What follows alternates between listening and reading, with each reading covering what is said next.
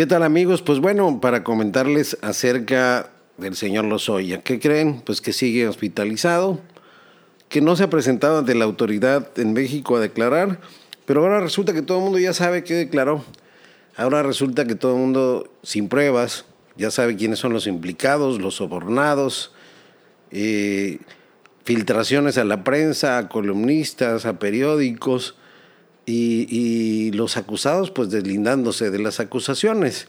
En este caso, algunos políticos pues que ya dijeron que pues ellos no cometieron pues ningún ilícito y eh, el caso Lozoya entrampado con esto. ¿Qué es lo que se está, qué es lo que está pasando ahí? Bueno, pues que lo que está pasando es que estamos presenciando un circo, un circo donde de lo que lo último que se trata es hacer justicia.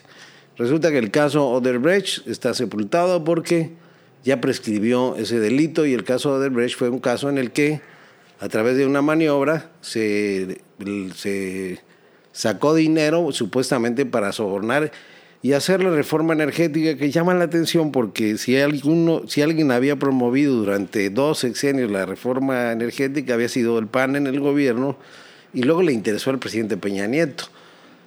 Quienes se verían realmente forzados, obligados o presuntamente sobornados serían quienes se oponían a la reforma energética, por eso no tiene lógica esta afirmación. Sin embargo, pues eh, el caso de Lozoya pues es muy singular. Viene a México extraditado, vemos un video donde la policía española lo transporta y acá, como les comenté en un comentario anterior, meten un señuelo, nos engañan haciendo creer que lo habían llevado al reclusorio, no han explicado por qué hicieron eso.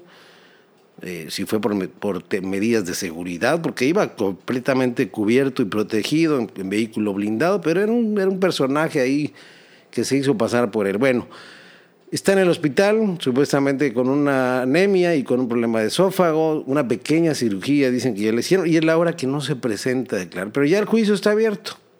La arena pública ya hizo su, su dictamen, ya sentenció, y lo que preocupa de esto es que se están violando pues varias cosas, se está violando el debido proceso. El debido proceso es que se debe de formalizar la ley, eh, esto lo señala la Constitución, debe de, asegurársele pues, todas las formalidades que debe de tener un procedimiento legal para que alguien sea enjuiciado. El artículo 16 de la Constitución dice que nadie puede ser molestado en sus bienes, eh, en su persona, como ya está sucediendo, si no hay un procedimiento legal que, se, que justifique, pues, eh, que justifique eh, eh, la acción. Dice, dice el artículo 16, nadie puede ser molestado en su persona, familia, domicilio, papeles, posesiones, sino en virtud de un mandamiento escrito de la autoridad competente que funde y motive la causa legal del procedimiento. Entonces, no tenemos acción por parte de la autoridad, no tenemos declaración de los Lozoya,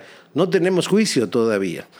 Y el presidente todavía se confunde diciendo que es un testigo protegido, ni siquiera se toma la molestia de evitar que cometa esas Es un testigo protegido es una persona que de acuerdo a las reformas al Código Penal eh, goza de la protección por conocer de un ilícito, pero no por participar en él. Esto lo vemos hasta en las películas, ¿no?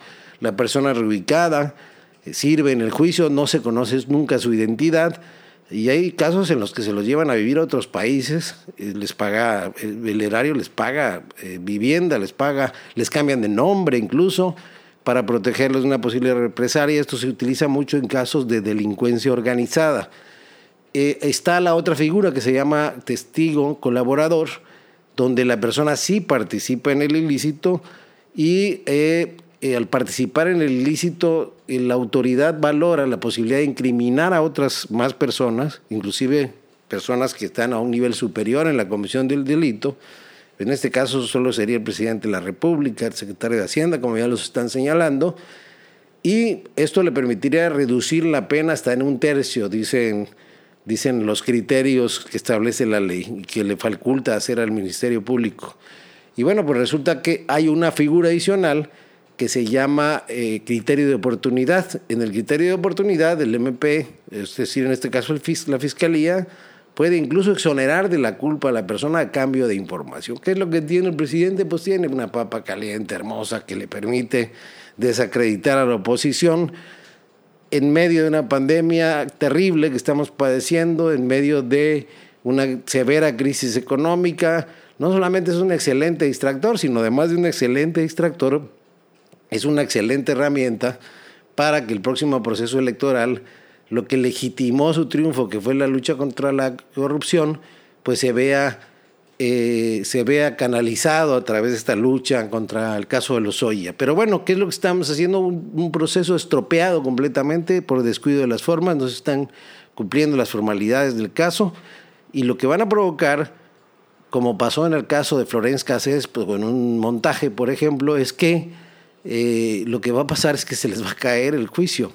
Se les va a caer el juicio legalmente, luego van a terminar acusando a los jueces de corruptos porque van a tener que liberarlos por todas las fallas que estamos presenciando.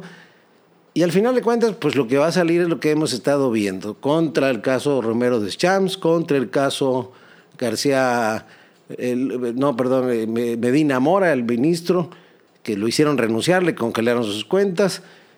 Y acá pues lo que tenemos es otra vez un montaje, porque a Medina Mora le, descongelaron sus cuentas luego, luego, una vez que renunció, Romero de Champs debe estar en alguna isla paradisiaca para que no se contamine del COVID y no pasa nada en este país y sigue lo que nos ha indignado por siempre a todos los mexicanos, que es la impunidad.